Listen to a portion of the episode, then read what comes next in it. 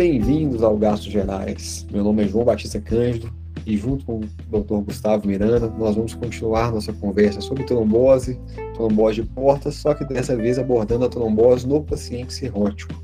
Começando agora especificamente no paciente cirrótico, é, aí eu queria alguns começar primeiro perguntando assim, em relação ao uso de anticoagulante nesses pacientes com trombose de veia porta, quando que ele está indicado? Então, assim, é um, é um outro capítulo, né, cara? A gente falar de trombose é, portal no paciente cirrótico. Então, o cenário aqui é diferente. E, assim, é, a, a primeiro, o primeiro conceito que eu gostaria de falar é que a gente deve vigiar a trombose também, da mesma forma que a gente vigia CHC. Lembrando que todo paciente cirrótico, isso já está muito bem estabelecido, ele terá um exame de imagem abdominal realizado de seis em seis meses que é a, a, o screening clássico para o carcinoma hepatocelular. Então, ele vai, ele terá um ultrassom com Doppler, que é a maioria da, dos casos, mas algumas vezes lance mão de tomografia ou de ressonância para fazer o screening. Então, é um, uma ótima oportunidade para chamarmos a atenção do radiologista para nos informar bem sobre a presença, como é que está o sistema porta.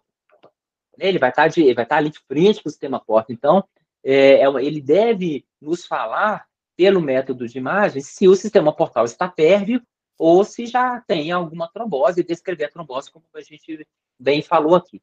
Então, vigilância para trombose no cirrótico, assim como vigilância para o CHC, deve ser feita de seis em seis meses.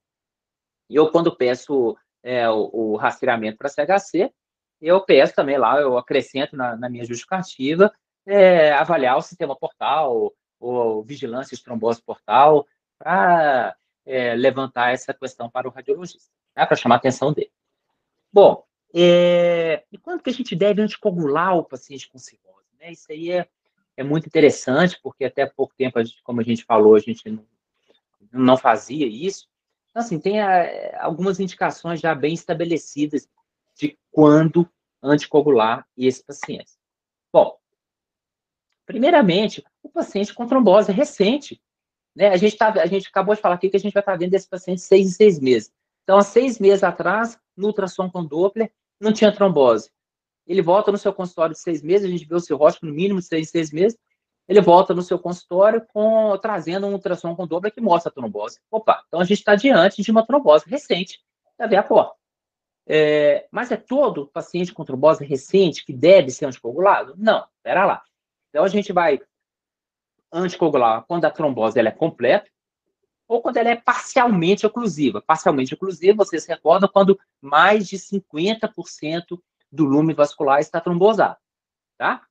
É, então, no, no, caso da trombose recente, é esse, trombose recente completa é, ou parcialmente oclusiva, mais de 50%. Outra situação que a gente deve anticoagular o paciente com cirrose é o paciente que tem uma trombose sintomática. Ele ele diz, é o cirrótico que desenvolve sintomas, principalmente dor abdominal, mas também piora da cítia, até encefalopatia hepática, é, independentemente da extensão, a gente, no, na trombose porta sintomática, a gente deve anticoagular.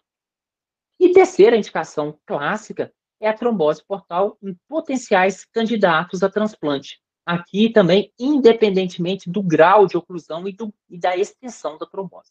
Então, em potenciais candidatos a transplante, é, devemos anticoagular esses pacientes. É, no paciente com trombose recente, eu falei que a gente deve anticoagular se ela é, se ela é, ela é, ela é completa ou parcialmente oclusiva, mas se ela é, então, se ela for minimamente oclusiva, ou seja, menos de 50% do vaso, mas já cometer a veia mesentérica superior, aqui sim a gente deve anticoagular, tá bom? Ou se ela é minimamente oclusiva, mas a gente pede um controle, um novo Doppler com um a três meses, essa trombose progrediu. Então, a trombose minimamente oclusiva, menos de 50%, mas progrediu, aumentou de, do grau de oclusão ou se estendeu, aqui também a gente deve propor a anticoagulação. É, eu queria só reforçar algumas coisas que você falou, assim, vir o paciente, como todos, assim, a boa prática médica, às vezes não é, não é tão simples, né, pela logística de funcionamento de cada sistema, de disponibilidade de exame, mas uma vez que eu consigo fazer isso, em teoria, a gente conseguiria, fazendo exame semestral, sempre diagnosticar o recente, né? E um paradigma que mudou um pouco nesses tempos é reforçar que a crônica, dependendo do acometimento, pode ter indicação de anticoagulação, sim, então queria só reforçar. É, e também reforçar que o paciente cirrótico ele não pode ficar muito tempo sem fazer um exame de imagem. Ele já faz ultrassom, igual você já, já falava, para ver o CHC ou, ou, algum outro exame. Aproveitar e convidar para todos, sugerir que avalie, igual vocês têm feito, né, Gustavo? Avaliação do sistema porta. E agora, só reforçando, esse paciente chegou lá com uma trombose de porta, com indicação de anticoagulação, muitas vezes ele já é plaquetopênico. Se ele tiver uma plaquetopenia mais grave muda alguma coisa? É, essa é uma, uma situação que a gente se depara e que é mais delicada, né?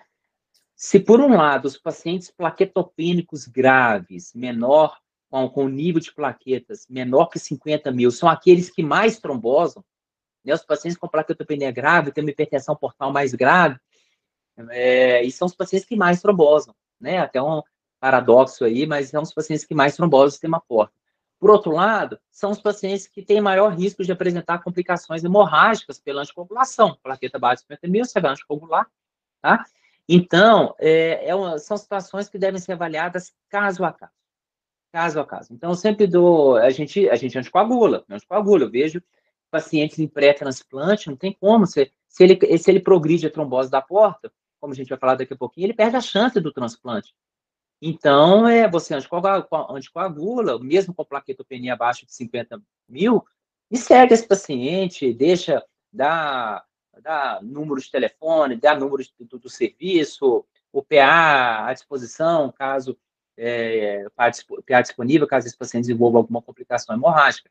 Mas eu tenho anticoagulado e eu te falo, eu vou dar um exemplo de um paciente lá do nosso serviço, lá do, do pré-transplante do Felício Roxo, tadinho, tem mais de seis meses que ele está esperando. O órgão não sai para ele, a gente está na penúria de órgãos, né? mas esse paciente tem, varia entre 15, ele oscila entre 15 e 20 mil plaquetas. Tem seis meses que ele está com Marevan, mantendo a RNI entre 2 e 2,5, e esse paciente nunca sangrou uma gota, nem de epistaxe, nem quando ele escova dente mais forte, eu pergunto para ele, fio dental, nunca sangrou uma gota.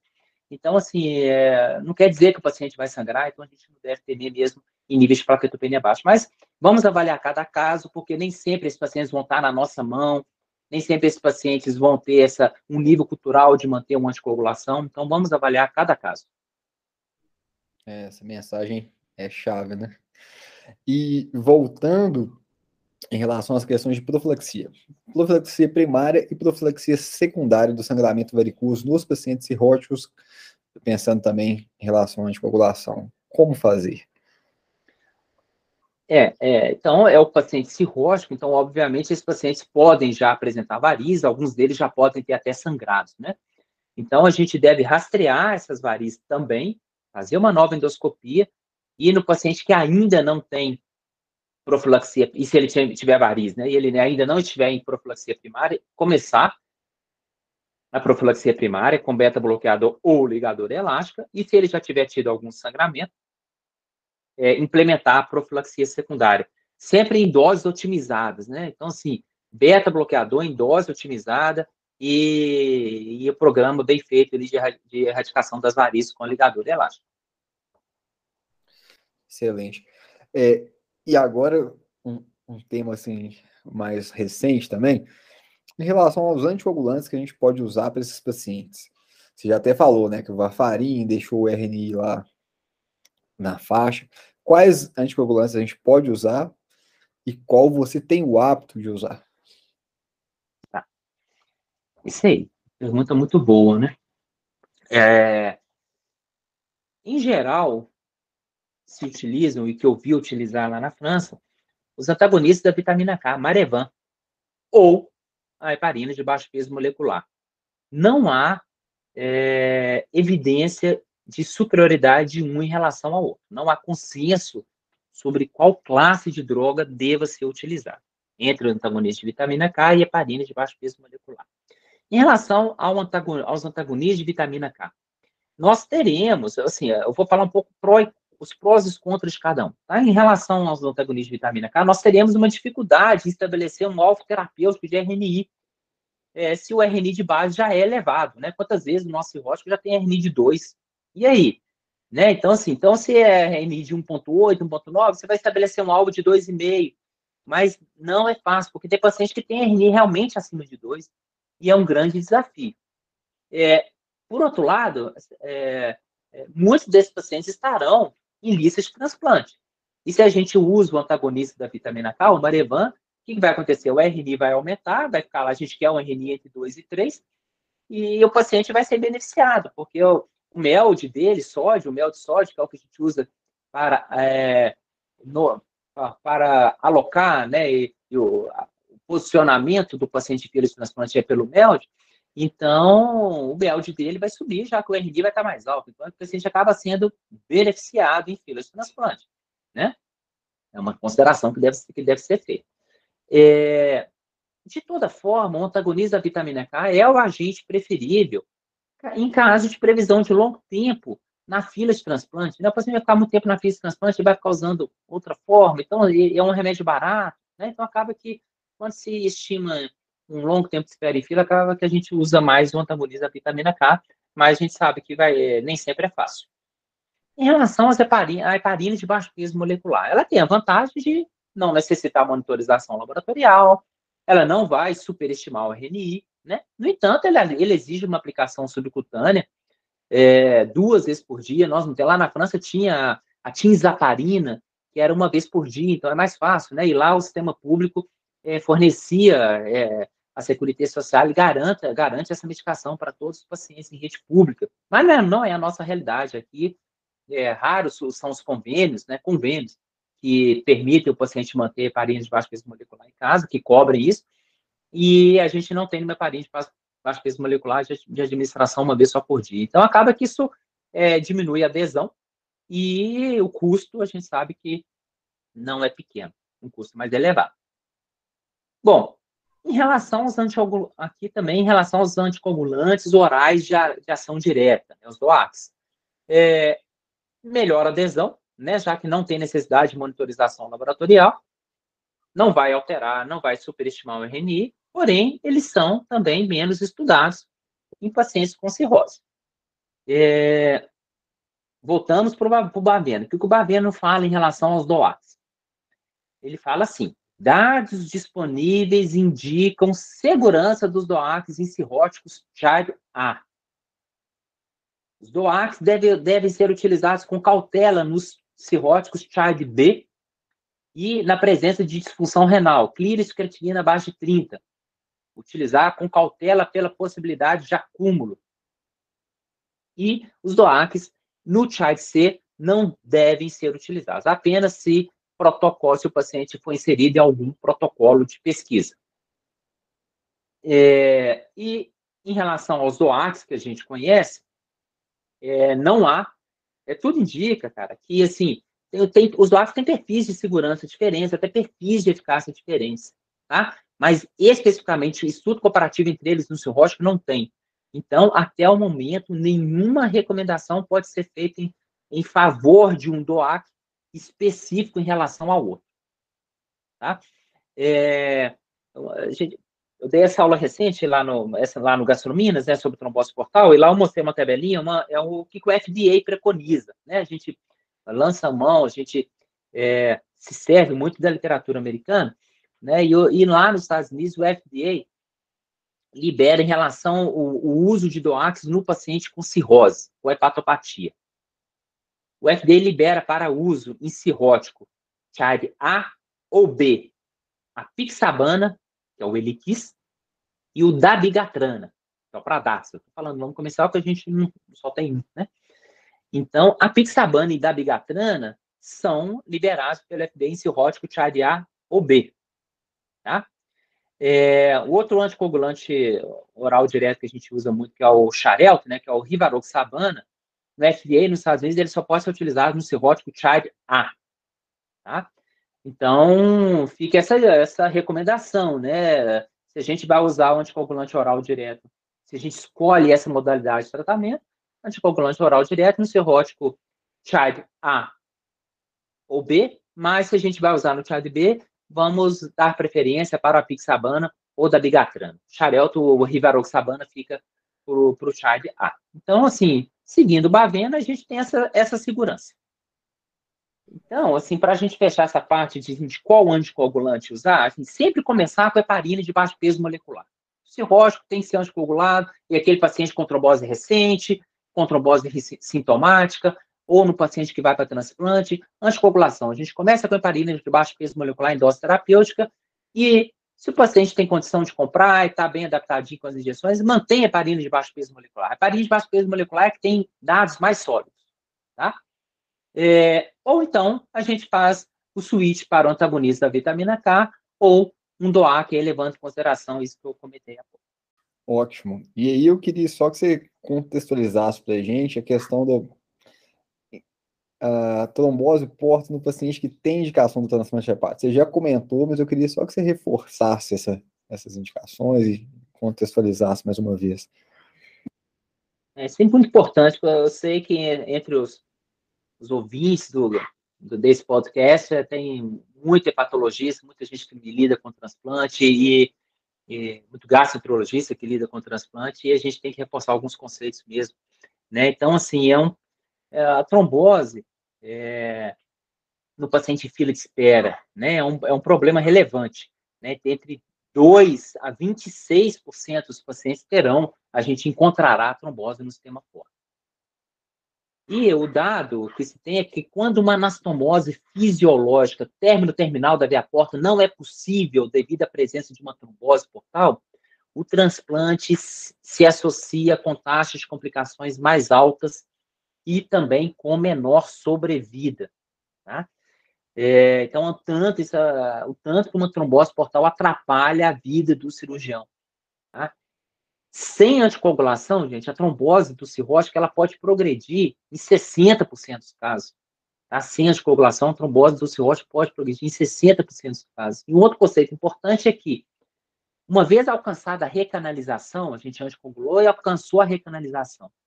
Se a gente suspende a anticoagulação, a retrombose, a recidiva da trombose, pode acontecer entre 30% até 50% dos casos, muitas vezes precocemente, um mês após a retirada do anticoagulante. Então, daí já fica a dica que a gente não deve retirar o anticoagulante.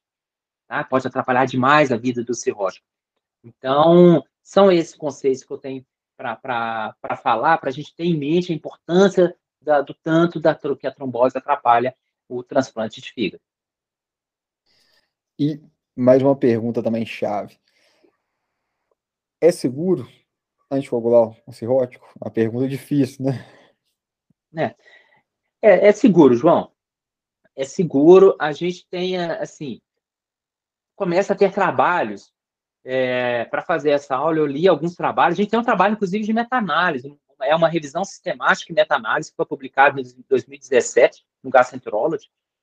É, é um trabalho interessante, que ele foi eh, relativamente robusto. Bom, foram oito estudos analisados com 350 pacientes que, que usou, que é, analisou o impacto do tratamento anticoagulante. Aqui os pacientes usaram ou heparina de baixo peso molecular ou Marevan é, durante seis meses versus nenhum tratamento, tá? E os endpoints era a taxa de recanalização da trombose, taxa de progressão da trombose, índice de hemorragia varicosa e também outros sangramentos, hemorragia não varicosa. E assim, a, é, o risco, então, primeiro da, da trombose, o, o paciente que usou anticoagulante, a trombose progrediu apenas em 9%, sendo que o, grupo que não usou anticoagulante, a trombose progrediu em 33%. Esse P foi significativo, está menor que 0,001. Então, a progressão da trombose sem anticoagulante nesse estudo foi em 33% e com anticoagulante apenas em 9%. E a taxa de recanalização do paciente que usou anticoagulante foi de 71%. Ou seja, em 71% dos pacientes que usaram anticoagulante, houve uma recanalização da trombose, versus 40% de recanalização espontânea, tá? Mas ainda assim o P foi significativo menor que 0,0001. E o risco de qualquer é, risco de sangramento varicoso. Olha que interessante, João. Risco de sangramento varicoso no paciente que usou anticoagulante, 2%. Risco de sangramento varicoso no paciente que não usou anticoagulante, 12%. O PI não foi significativo, não. P de 0,04. Não, 0,04 é significativo, menor que 0,05. É, é, o risco, ou seja, teve a sensação que o anticoagulante protegeu contra sangramento varicoso, mas é por isso, porque o paciente começa a recanalizar, o sangue começa a passar pelo sistema porta. Então, você tem uma redução da hipertensão portal. Então, nessa meta-análise, com 353 pacientes, os pacientes que usaram anticoagulante tiveram menor risco de sangramento varicoso. É, e risco de qualquer outro evento hemorrágico ficou igual, ficou em 11% nos dois, tá? Nos dois grupos. Então, assim, esse é um trabalho que nos que dá uma certa segurança. E tem outros trabalhos, trabalho português, tem trabalho francês, são trabalhos que avaliaram a segurança dos anticoagulantes e nenhum deles você tem uma incidência maior de, de, que seja significativamente, que aumente a mortalidade no, no paciente que usou anticoagulante. Então, assim, a gente fica mais seguro quando a gente estuda, quando a gente vai ler os guidelines, a gente fica mais seguro. Agora, João, em relação a, a, ao, ao, uso de anticoagulante, a gente deve usar, é, a gente falou aqui de 70% de taxa de recanalização, né? Isso a gente consegue essa taxa, principalmente se a gente quanto antes melhor.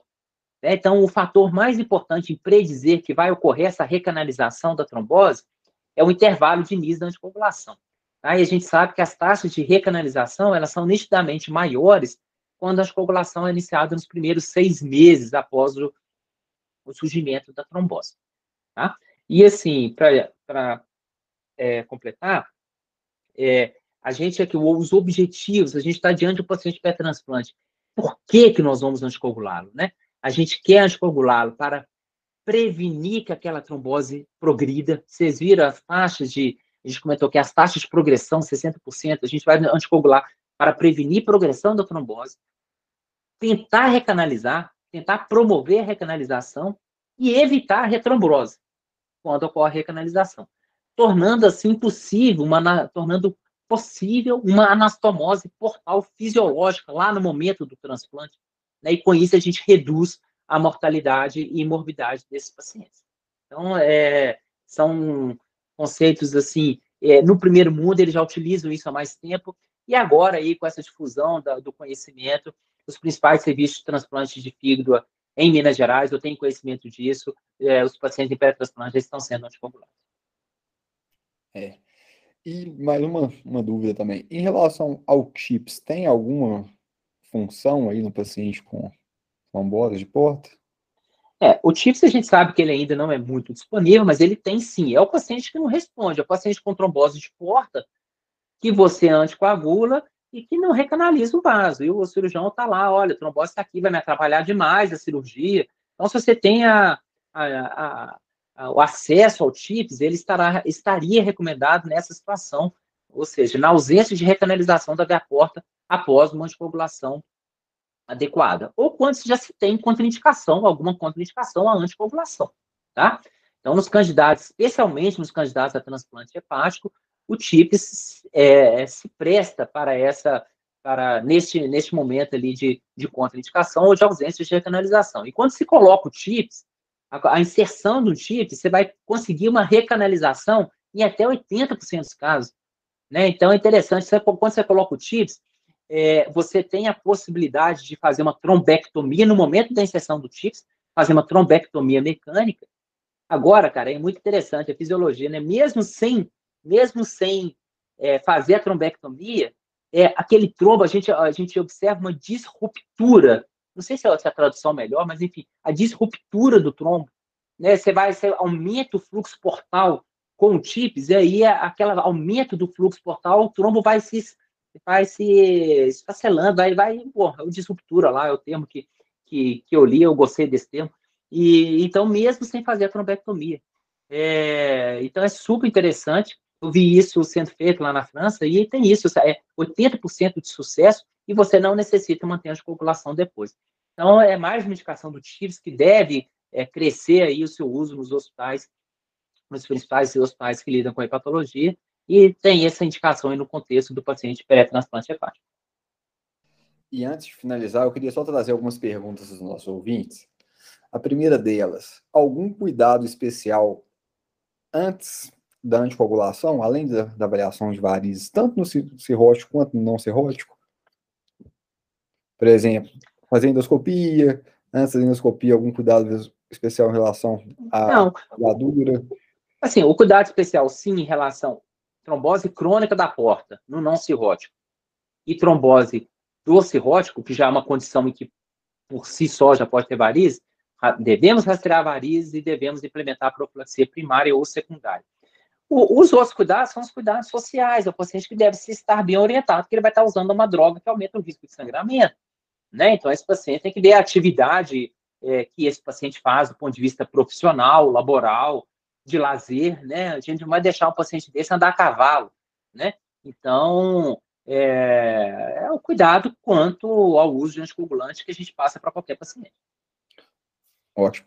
E em relação, uma pergunta também que nos fizeram é, o paciente que tem trombose e que não é de porta e não é cirrótico, habitualmente a gente vai pesquisar alguma causa secundária, alguma é, outra etiologia, né? E o paciente cirrótico, eu preciso também de pesquisar alguma trombofilia? Ótima pergunta, João.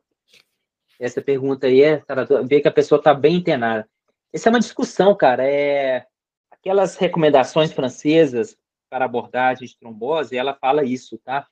É, não, não precisa. A trombose por si só, é, a gente sabe do, da, da, da, alteração do equilíbrio entre fatores coagulantes e anticoagulantes da cirrose, e por si só a trombose é considerada, ah, desculpa, e por si só a cirrose é considerada um fator que aumenta o risco de trombose. Então, não é necessário fazer propedêutica de trombofilia em pacientes com cirrose hepática. É, assim, muitos conceitos importantes que você trouxe para a gente. É muito bom conversa, ter essa conversa depois que a gente conversou tanto na época da residência, que você trouxe à luz tantas novidades. Eu queria que você só fechasse para a gente com suas mensagens finais.